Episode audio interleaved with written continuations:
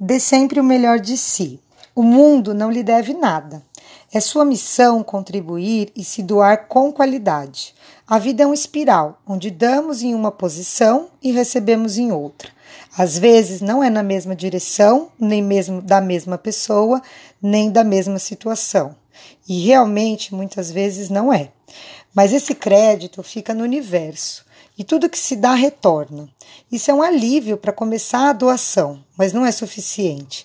A magia mesmo está em entender que não há necessidade do retorno, porque, grande, porque o grande ganho é doar-se em si.